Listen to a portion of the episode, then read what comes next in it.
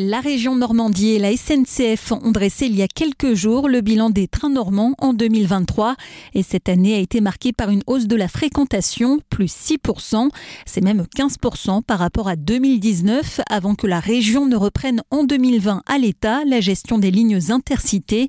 Jean-Baptiste Gastine, vice-président de la région chargé des transports, estime que le train est devenu un concurrent sérieux à la voiture en Normandie. On doit basculer de plus en plus les gens de la route vers le train, mais pour ça, il faut qu'il y ait un système ferroviaire performant. On ne l'avait pas en Normandie jusqu'à il y a encore 5 ou 6 ans. On l'a désormais. Les trains aujourd'hui, ils fonctionnent. Ils ont un niveau de ponctualité qui est de 93% à 5 minutes. C'est un des tout premiers niveaux de ponctualité en France. Et pourtant, on a des lignes qui vont à Paris, donc qui sont compliquées à exploiter. Donc, faut dire que le train fonctionne bien, faut dire qu'il est fiable. Les trains normands restent confrontés à un défi majeur.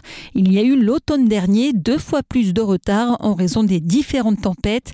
Écoutez Grégoire Forgeau d'Arc, directeur régional des lignes normandes SNCF Voyageurs. Cet automne a été plus compliqué. En fait, on a eu un, phénomène déclencheur et un peu accélérateur avec la tempête Ciaran, hein, qui était, euh, euh, je crois, un des coups de vent les plus forts de ces dernières années. Et c'est vrai qu'après, bah, voilà, le phénomène automnal s'est un peu, euh, un peu accéléré. Quand les feuilles tombent euh, en nombre et, avec beaucoup de pluie, comme ça s'est fait, ben, ça crée une patte très grasse sur le rail. Elle fait patiner nos trains. On est obligé de ralentir la circulation à ce moment-là. Et puis ça peut dégrader aussi les roues et donc on est obligé de rentrer les rames en atelier. Et à partir du 1er avril, du fait de l'inflation, les tarifs des abonnements et des billets vont augmenter de 2,4%.